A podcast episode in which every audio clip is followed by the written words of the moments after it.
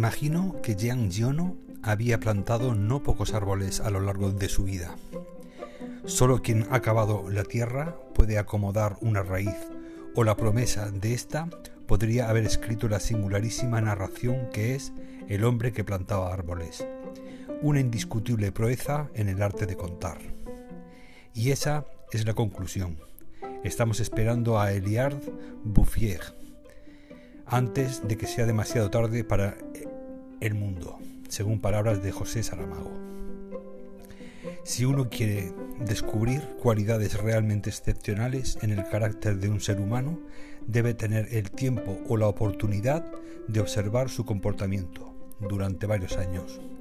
Si este comportamiento no es egoísta, si está presidido por una generosidad sin límites, si es tan obvio que no hay afán de recompensas y además ha dejado una huella visible en la tierra, entonces no cabe equivocación posible.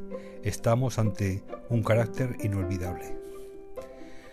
Hola lectores, una semana más eh, se presenta eh, José, eh, soy componente del club de lectura Club Gorky y esta semana os traigo un, precioso relato o, un cuento de 62 páginas eh, muy hermoso donde Giono, el escritor, nos descubre la fuerza de voluntad de Bouffier, el personaje.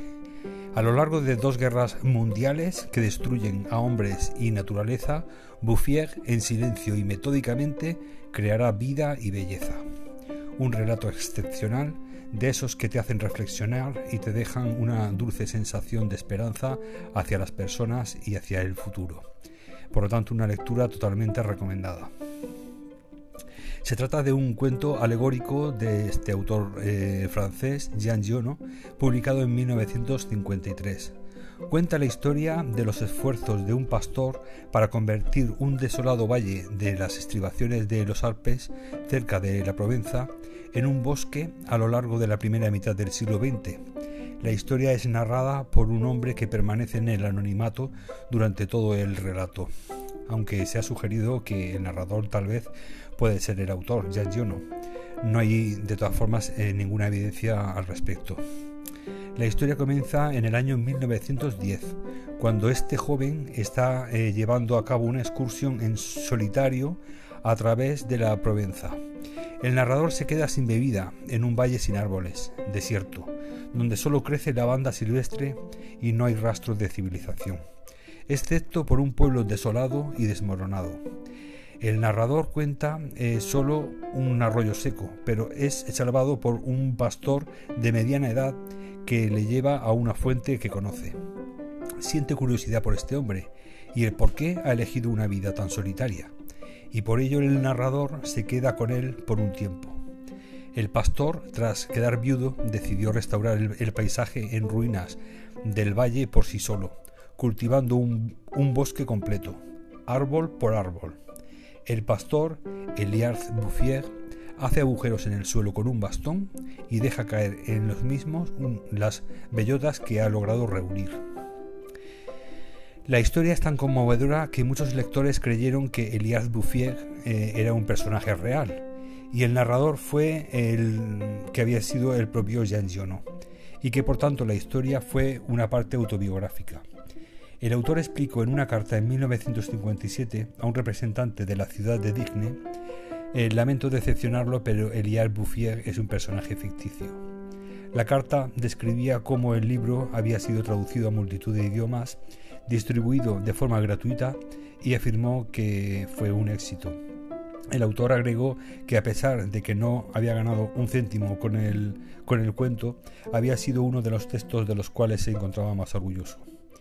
Es importante aclarar que efectivamente en esta región se había eh, realizado un enorme esfuerzo de reforestación, eh, sobre todo a partir de 1880. 100.000 hectáreas habían sido reforestadas antes de la Primera Guerra Mundial utilizando predominantemente pino negro de Austria y malezas de Europa.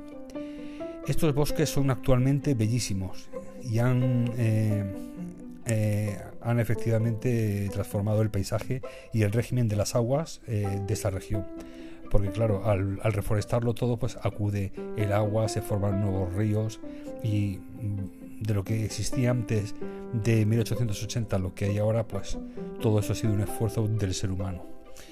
Jean Giono eh, nació en 1895 y falleció en 1970. Fue un escritor francés de la Provenza, de origen modesto y formación autodidacta, considerado como uno de los novelistas más interesantes del siglo XX en Francia, según André eh, Malraux o André eh, Gide. Eh, movilizado cuatro años durante la Primera Guerra Mundial, es decir, los cuatro años, participó en Verdún y Kemmel, donde fue herido. Entre 1934 y 1935 fue miembro de la Association, eh, Asociación de Écrivains eh, Artistes Revolucionarios. Eh, era filocomunista, colaborando en, publicaciones de izquierdas, con la que rompió prematuramente por su decidido compromiso por el pacifismo. Sus campañas y textos antimilitaristas, entre ellos Refus eh, d'Obeisance en 1937 a favor del desarme universal le costaron estancias en prisión en 1939 y 1944.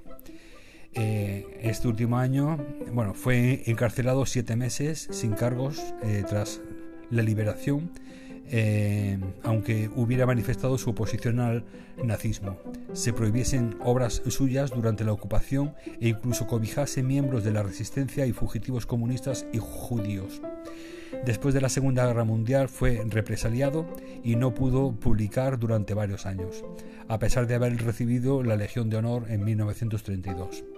Fue elegido miembro de la Academia Goncourt en 1953. Em, el hombre que plantaba árboles eh, fue el resultado de un encargo que le habían hecho en 1953 una editorial estadounidense que era la Rea de Reyes, la famosa, de un relato sobre alguna persona inolvidable. Yo no lo, escribió la noche del 24 al 25 de febrero del 53 sobre un personaje inventado pero mm, por esta razón la editorial lo rechazó, publicándolo entonces la revista Vogue el 15 de marzo de 1954 en Estados Unidos, como otro título, The Man Who Planted Hope and Grew Happiness, eh, el hombre que plantaba esperanza y creció felicidad.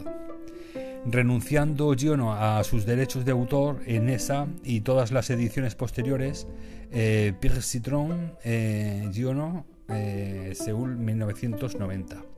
Desde entonces las ediciones y traducciones se han sucedido por todo el mundo, existiendo también versiones sonoras adaptadas. Y llegó 1987 en el que Frederick Bach eh, realizó un corto de animación basado en el texto que obtuvo el, Oscar. Por lo tanto, fijaros, un, un, hombre que participó durante cuatro años en la Primera Guerra Mundial, luego eh, se hizo pacifista en la Segunda Guerra Mundial, fue encarcelado, no pudo publicar, luego este relato que ha sido de los más famosos que escribió nunca llegó a cobrar un duro porque no eh, tuvo que ceder los, los derechos. En fin, un hombre que, después de todo aquello, eh, en un corto de animación, por este precioso cuento, le dan el Oscar. En fin, estas historias de gente casi, casi desconocida, que son pequeñas joyas y, que el propio cuento nos, nos da una lección en la que un hombre, mm, eh, un pequeño pastor, dedica toda su vida a replantar en un semidesierto en que no había ni agua eh, un bosque precioso que hoy en día en la actualidad pues eh, aún sigue existiendo y, bueno en nuestro nuestro narrador va a visitarlo al monte eh, tres veces uno antes de la Primera Guerra Mundial, otro después de la Primera Guerra Mundial y otro después de la Segunda, para ver lo que había construido allí nuestro protagonista. Por lo tanto, bueno, no, eh, os he contado de todas formas el cuento entero, solamente os he contado las visitas que hizo este narrador, pero sí que os, os, os recomiendo encarecidamente que lo leáis porque son 60 y pocas páginas y en un ratito os lo vais a leer y vais a, y vais a disfrutar y os va a dejar una sensación pues verdaderamente hermosa al finalizarlo. Y bueno, como podéis imaginar, le he dado un 5 de 5 en Goodreads y, Y nada, pues eso, espero que os haya gustado el, relato, el, pequeño cuento que os he traído esta semana. Podéis eh, seguirnos en, forma de audio, en podcast, en Spotify, Anchor y Pocket Cast. Y en YouTube podéis encontrarnos por eh, Club Gorky, Booktube, eh, para enviarnos comentarios a las cajitas de iVoox y al, al, correo electrónico el reloj parado gmail.com y bueno, esta semana dar la bienvenida a dos nuevos países donde empezamos a tener oyentes, que son Rumanía y Suecia. Bienvenidos oyentes y lectores de esos países. Y nada, para despedirme de esta semana, pues en recordar que no hay dos personas que lean el mismo libro. Eh, muchas gracias por estar ahí, eh, un abrazo y hasta la semana que viene.